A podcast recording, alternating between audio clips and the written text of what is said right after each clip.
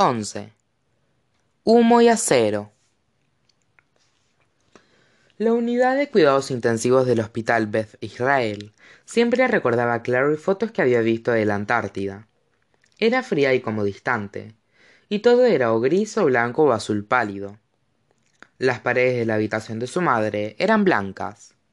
Los tubos que le serpenteaban sobre la cabeza y las filas interminables de instrumentos que rodeaban la cama emitiendo pitidos eran grises. Y la manta que tenía estirada sobre el pecho era azul pálido. El rostro de su madre estaba blanco. El único color en la habitación era su cabellera roja, llameando sobre la nívea extensión de la almohada como una bandera brillante e incongruente plantada en el polo sur. Clary se preguntó cómo se las arreglaba Luke para pagar aquella habitación particular, de dónde había salido el dinero y cómo lo había conseguido. Supuso que podría preguntárselo cuando él regresara, de sacar un café de la máquina expendedora de la fea y diminuta cafetería del tercer piso. Ese café simulaba alquitrán y sabía a alquitrán, pero Luke parecía adicto a él.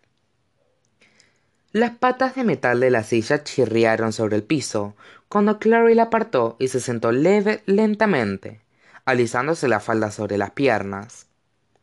Siempre que iba a ver a su madre al hospital, se sentía nerviosa y con la boca reseca, como si estuviera a punto de meterse en un lío. Quizá, porque las únicas veces que había visto el rostro de su madre de aquel modo, fijo e inanimado, era cuando estaba a punto de estallar enfurecida. Mamá, dijo. Tomó la mano izquierda de su madre, Todavía tenía la marca de un pinchazo en la muñeca, allí donde Valentine había introducido el extremo de un tubo. La piel de la mano de su madre, siempre áspera y agrietada, sucia de pintura y trementina, tenía el tacto de la corteza seca de un árbol. Clary cerró los dedos alrededor de los de Jocelyn y sintió que un duro nudo se le formaba en la garganta. Mamá, yo. Carraspió. Luke dice que puedes oírme. No sé si es cierto o no. De todos modos, he venido porque necesitaba hablar contigo. No pasa nada si tú no puedes contestarme. Verás, lo que sucede es que... es que... Volvió a traer saliva y miró en dirección a la ventana, a la franja de cielo azul visible en el extremo de la pared de ladrillo que daba frente al hospital. Se trata de Simon. Le ha sucedido una cosa, algo que fue culpa mía, Ahora que no miraba al rostro de su madre, el relato le salió como un torrente. Todo él, como había conocido a Jace y a los otros cazadores de sombras, la búsqueda de la copa mortal, la traición de Hodge y la batalla en Renwick, y cómo había averiguado que Valentine era su padre, además de ser el de Jace. También le contó acontecimientos más recientes, la visita nocturna a la ciudad de Hueso, lo de la espada alma, el odio del inquisidor hacia Jace y lo de la mujer del cabello canoso. Y a continuación habló a su madre de la corte del precio que la reina había exigido, y lo que le había ocurrido a Simon después. Podía sentir cómo le ardían las lágrimas contenidas en la garganta mientras hablaba. Pero fue un alivio contarlo, desahogarse con alguien, incluso con alguien que, quizá, no podía oírlo. Así que, básicamente, concluyó lo he fastidiado todo soberanamente. Te recuerdo diciendo que eso de hacerse mayor sucede cuando empiezas a tener cosas que, al recordarlas, desearías cambiar. Imagino que eso significa que ya me he hecho mayor. Eso es lo que... que... Yo pensaba que tú estarías ahí cuando lo hiciera. Las lágrimas le hicieron atragantarse justo mientras alguien detrás de ella carraspeaba. Claire se volvió y vio a Luke en la entrada, con un vaso de espuma de piolestireno en la mano. Bajo las luces fluorescentes del hospital, pudo ver lo cansado que parecía. Tenía canas en el cabello, y la camisa de franela azul estaba arrugada. ¿Cuánto tiempo has estado ahí de pie? No mucho, contestó él. Te traje un café. Le tendió el vaso, pero ella le indicó que lo apartara con un ademán. Odio ese brebaje. Sabe a pies. Él sonrió al oír aquello. ¿Cómo puedes tener idea de, a qué saben los pies? Simplemente lo sé. Se inclinó y besó la mejilla fría de Jocelyn antes de levantarse. Adiós, mamá. La camioneta azul de Luke estaba en el aparcamiento de hormigón situado debajo del hospital. Él no habló hasta que hubieron salido de la autovía FDR. He oído lo que has dicho en el hospital. Ya he pensado que escuchabas hurtadillas. Lo dijo sin ira. No había nada de lo que había dicho su madre que Luke no pudiera saber. Lo que le ha pasado Simon no es culpa tuya. Clary oyó las palabras, pero parecieron rebotar en ella como si hubiese una pared invisible a su alrededor, como la pared que Hodge había construido alrededor de ella cuando la había traicionado para entregarla a Valentine. Pero en esta ocasión no podía oír nada a través de ella, no podía sentir nada a través de ella. Estaba igual de entumecida que si lo hubiesen recubierto de hielo. ¿Me has oído, Clary? Es muy amable por tu parte, pero claro que fue culpa mía. Todo lo que le ha sucedido a Simon es culpa mía. ¿Por qué estaba furioso contigo cuando fue al hotel? No regresó al hotel porque estuviese enojado contigo, Clary. He oído de situaciones como esta antes. A los que están medio convertidos les llaman nebulosos. Se sentiría atraído hacia el hotel por una compulsión que no podría controlar. Porque tenía la sangre de Rafael en él. Pero eso tampoco habría sucedido jamás de no ser por mí, si no lo hubiese llevado a aquella fiesta. Pensabas que no sería peligroso. No lo estabas poniendo en ningún aprieto en el que no estuviese. en el que no tuviese puesto tú misma. No puedes torturarte de este modo, dijo Luke, girando para entrar en el puente de Brooklyn, con el agua deslizándose bajo ellos en capas con un gris plateado. No tiene ningún sentido. Clary se hundió más en el asiento, enroscando los dedos en el interior de las mangas de su chaqueta de punto con capucha. Los bordes estaban deshilachados y el hilo le hacía cosquillas en la mejilla. Mira, prosiguió Luke. En todos los años que lo he conocido, siempre había exactamente un lugar donde Simon quería estar, y siempre ha peleado como un loco para asegurarse de que consiguiera de que conseguía llegar y permanecer allí. ¿Dónde? donde fuera que tú estuvieses. Respondió él. ¿Recuerdas cuando te caíste de aquel árbol en la granja a los diez años y te rompiste el brazo? ¿Recuerdas cómo los obligó a dejarlo ir en la ambulancia contigo hasta el hospital? Pateó y gritó hasta que se dieron. Tú te reíste, dijo Clary, recordando. Y mamá te pegó en el hombro. Era difícil no reír, una determinación como aquella en un niño de diez años es algo digno de ver. Era como un pitbull. Si los pitbulls hacen lentes y fuesen alérgicos a la ambrosía. No puedes poner precio a esa clase de lealtad, repuso Luke, en tono más serio. Lo sé, no me hagas sentir peor.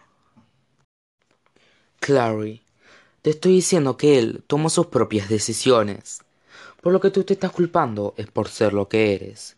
Y eso no es culpa de nadie, ni algo que puedas cambiar. Le contaste la verdad, y él decidió que lo que quería hacer al respecto.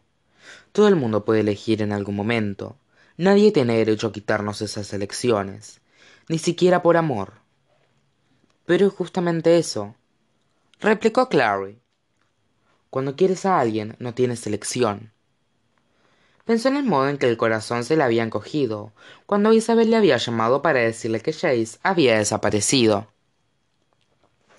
Había abandonado la casa sin pensárselo, sin un titubeo.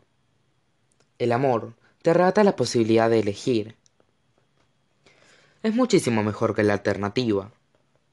Luke hizo entrar la camioneta en Flatbush. Clary no respondió. Se limitó a mirar por la ventanilla. La zona justo a la salida del puente no era una de las partes más bonitas de Brooklyn. Ambos lados de la avenida estaban bordeados de feos edificios de oficinas y talleres de planchistería. Normalmente, Clary lo odiaba, pero justo en ese momento se ajustaba con su estado de ánimo. Así pues, ¿has tenido noticias de... empezó a decir Luke, al parecer decidiendo que era hora de cambiar de tema. Simon. Sí, ya sabes que sí. En realidad iba a decir Chase. Ah. Chase le había llamado al móvil varias veces y le había dejado mensajes. Ella no los había contestado ni le había devuelto las llamadas. No hablar con él era su penitencia por lo que le había sucedido a Simon. Era el peor de los castigos. No, no sé nada. La voz de Luke sonó cuidadosamente neutral. Quizá debería llamarlo, solo para ver si está bien. Probablemente lo está pasando muy mal, teniendo en cuenta... Clary se removió en el asiento. Pensaba que habías hablado con ello con Magnus. Te a hablar con él sobre Valentine y todo eso de invertir la espada alma. Estoy seguro de que él te lo diría si Jace no estuviese bien. Magnus puede tranquilizarme respecto a la salud física de Jace. Su salud mental, por otra parte. Olvídalo. No voy a llamar a Jace. Clary oyó la fragilidad de su propia voz y casi se horrorizó de sí misma. Ahora tengo que estar junto a Simon. Tampoco es que su salud mental esté demasiado bien. Luke suspiró. Si tiene problemas para aceptar sus circunstancias, tal vez debería... Por supuesto que tiene problemas.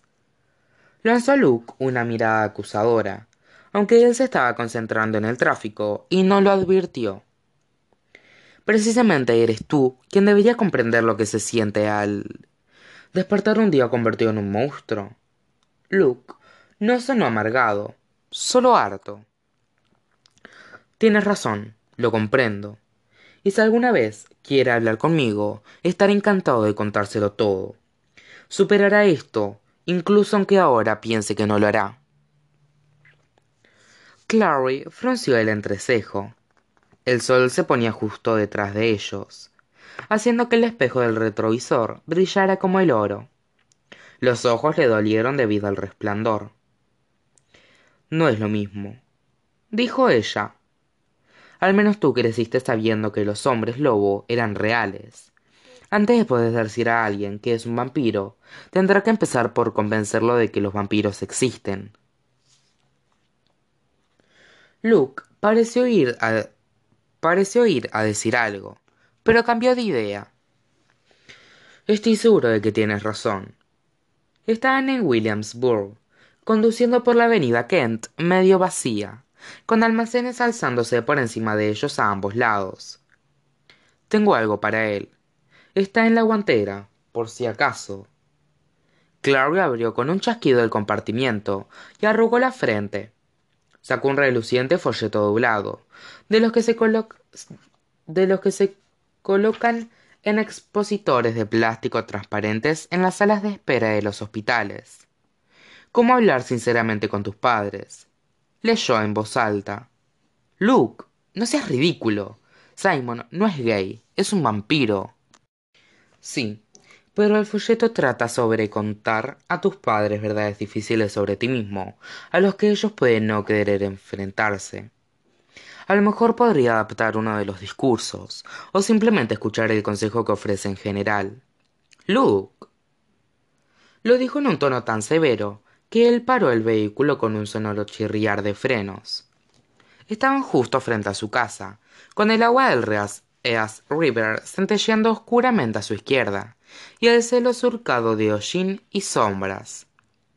Otra sombra, más oscura, estaba acurrucada en el porche delantero de Luke. Este entrecerró los ojos. Bajo la forma de lobo, había contado, había contado a Clary. Su visión era perfecta. Bajo la forma humana, seguía siendo miope. ¿Es ese... Simon? Sí, ella era capaz de reconocerle incluso a oscuras. Ser mejor que vaya a hablar con él. De acuerdo. Yo iré a hacer unos recados. Tengo cosas que recoger. ¿Qué clase de cosas? Él la despidió con un ademán. Cosas para comer. Regresaré a media hora. Pero no se queden fuera. Entren en la casa y cierra con llave. Ya sabes que lo iba a hacer. Clary observó la camioneta mientras ésta se alejaba a toda velocidad. Luego fue hacia la casa. El corazón le latía violentamente. Había hablado con Simon por teléfono unas pocas veces, pero no lo había visto desde que lo habían llevado, vacilante y salpicado de sangre, a casa de Luke. En las oscuras primeras horas de aquella mañana horrible, para que se limpiara antes de conducirlo a casa. Ella había pensado que debería ir al instituto, pero eso era imposible. Simon nunca volvería a ver el interior de una iglesia o una sinagoga. Lo había contemplado recorrer el sendero que conducía a la puerta delantera de su casa, con los hombros encorvados como si anduviera contra un fuerte viento. Cuando la luz del porche se encendió automáticamente, él se echó hacia atrás bruscamente. Clary comprendió que se debía a que había pensado que era la luz del sol, y empezó a llorar, en silencio, en el asiento trasero de la camioneta, con las lágrimas cayendo sobre la extraña marca negra de su antebrazo. Clary. Habíamos citado a Jace, y había intentado tomarle la mano, pero ella se apartó de él, igual que Simon lo había hecho de la luz. No quería tocarlo, jamás volvería a tocarlo. Esa era su penitencia, el pago por lo que le había hecho a Simon. En aquellos momentos, mientras ascendía los peldaños del porche de Luke, a Clary se le secó la boca, y las lágrimas le hicieron un mundo, un nudo en la garganta. Se dijo que no debía llorar. Llorar solo haría que él se sintiera peor. Simon estaba sentado en las sombras en la esquina del porche, observándola. Chloe pudo ver el brillo de sus ojos en la oscuridad, y se preguntó si antes ya habían tenido esa clase de luz. No podía recordarlo. Simon. Él se levantó con un él se levantó con un único y uniforme movimiento grácil, que hizo que Clary sintiera un escalofrío en la espalda. Había una cosa que Simon no había sido nunca, y eso era grácil. También había algo más en él, algo distinto. Siento haberte asustado. Simon hablaba con cuidado, casi ceremoniosamente, como si fuesen desconocidos. No pasa nada, es que... ¿Cuánto llevas aquí? No mucho. Solo puedo desplazarme una vez que el sol empieza a ponerse, ¿recuerdas? Ayer saqué accidentalmente la mano como un centímetro por la ventana, y casi me carbonizo los dedos. Por suerte me curo deprisa. Clary buscó a tientas la llave, la giró en la cerradura y abrió la puerta de par en par. Una luz pálida se derramó sobre el porche. Luke dijo que debíamos ir adentro. Debido a las cosas desagradables, repuso Simon, pasando por delante de ella, que salen por la noche. La salita estaba inundada de una cálida luz amarilla. Clary cerró la puerta tras ellos y corrió los pestillos. El abrigo azul de Isabel todavía colgaba de un gancho junto a la puerta. Había tenido intención de llevarlo a una tintorería para ver si podían quitar las manchas de sangre, pero no tuvieron la oportunidad de hacerlo.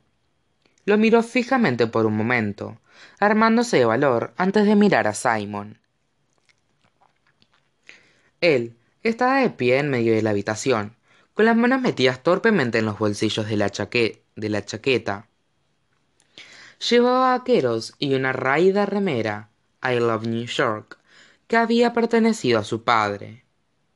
A Clary, todo en él le resultaba familiar, y sin embargo parecía un desconocido. Los lentes, dijo, comprendiendo con cierto retraso qué era lo que había parecido extraño en el porche. No los llevas. ¿Has visto alguna vez un vampiro con lentes? Bueno, no, pero... Ya no los necesito. Una visión perfecta parece formar parte del lote. Se sentó en el sofá, y Clary soñó a él, sentándose a su lado, aunque no demasiado cerca. A esa distancia, podía ver lo pálida que era su piel, con venas azules marcándose debajo de la superficie. Los ojos sin los lentes parecían enormes y oscuros. Las pestañas eran como negros trazos a tinta.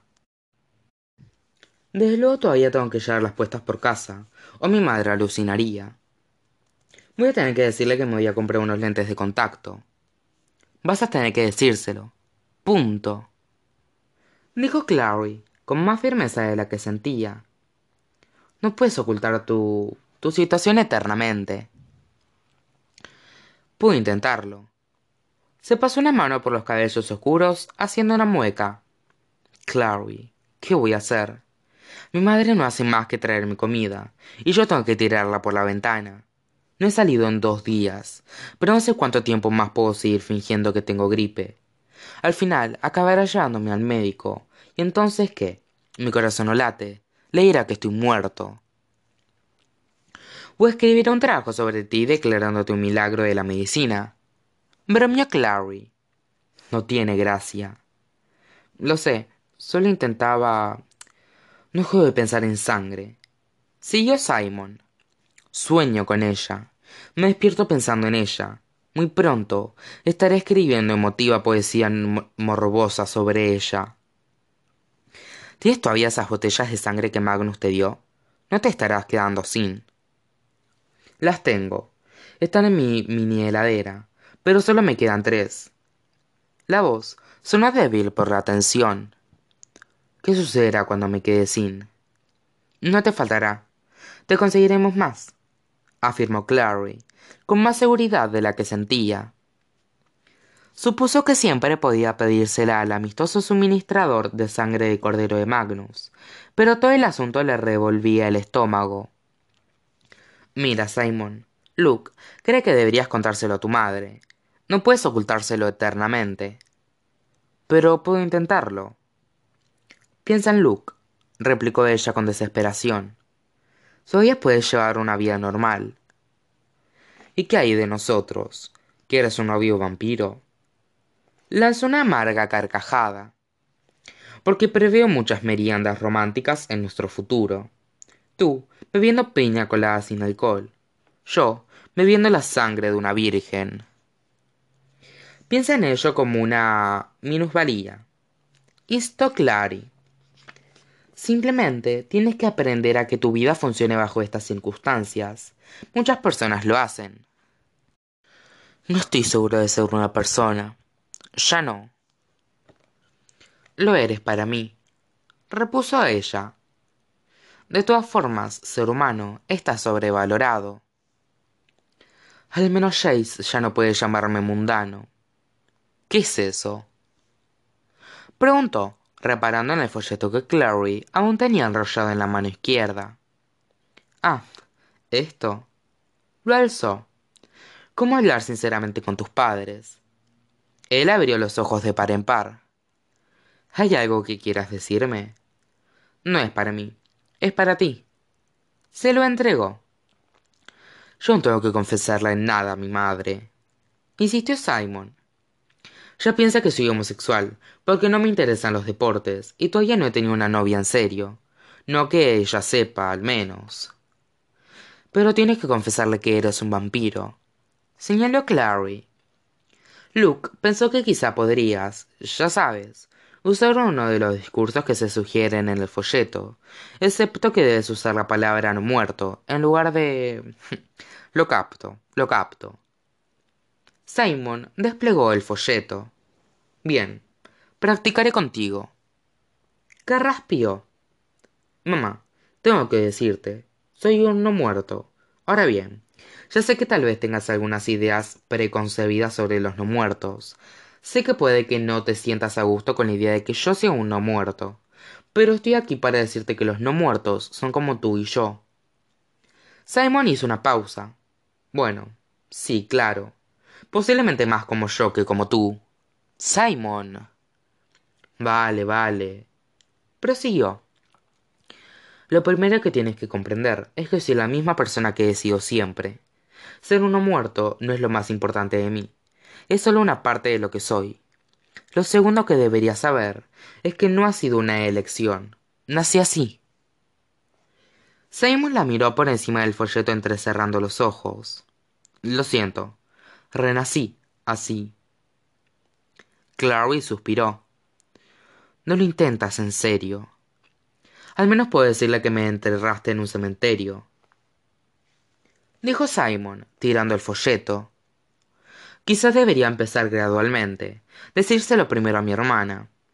Iré contigo si quieres. A lo mejor puedo ayudar a hacerlos comprender.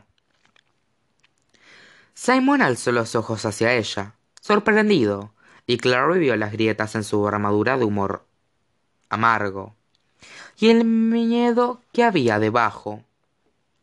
¿Lo harías? Yo... Clary fue interrumpida por un repentino y ensordecedor chirrido de neumáticos y el sonido de cristal haciéndose añicos. Se puso en pie de un salto y corrió a la ventana, con Simon a su lado. Apartó violentamente la cortina y miró fuera. La camioneta de Luke estaba parada en el césped, con el motor en marcha. Había negras franjas de caucho quemado sobre la acera. Uno de los faros de la camioneta resplandecía, el otro había quedado hecho pedazos. También había una mancha oscura sobre la, parrilla del radiador. Y algo encorvado, blanco e inmóvil, yaciendo debajo de las ruedas delanteras. Clary sintió bilis en la garganta. ¿Habría atropellado Luke a alguien? Pero no. Impacientemente, raspó el clamor de la imagen como si raspara mugre de una ventana. La cosa bajo las ruedas de Luke no era una mana. Era lisa, blanca, casi larvaria, y se retorcía como un gusano clavado en una tabla.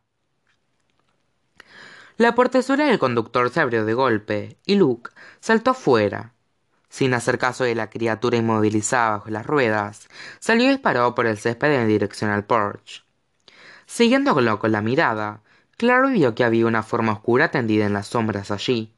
Aquella forma era humana, pequeña, con cabellos claros trenzados. Esa es la chica lobo, Maya.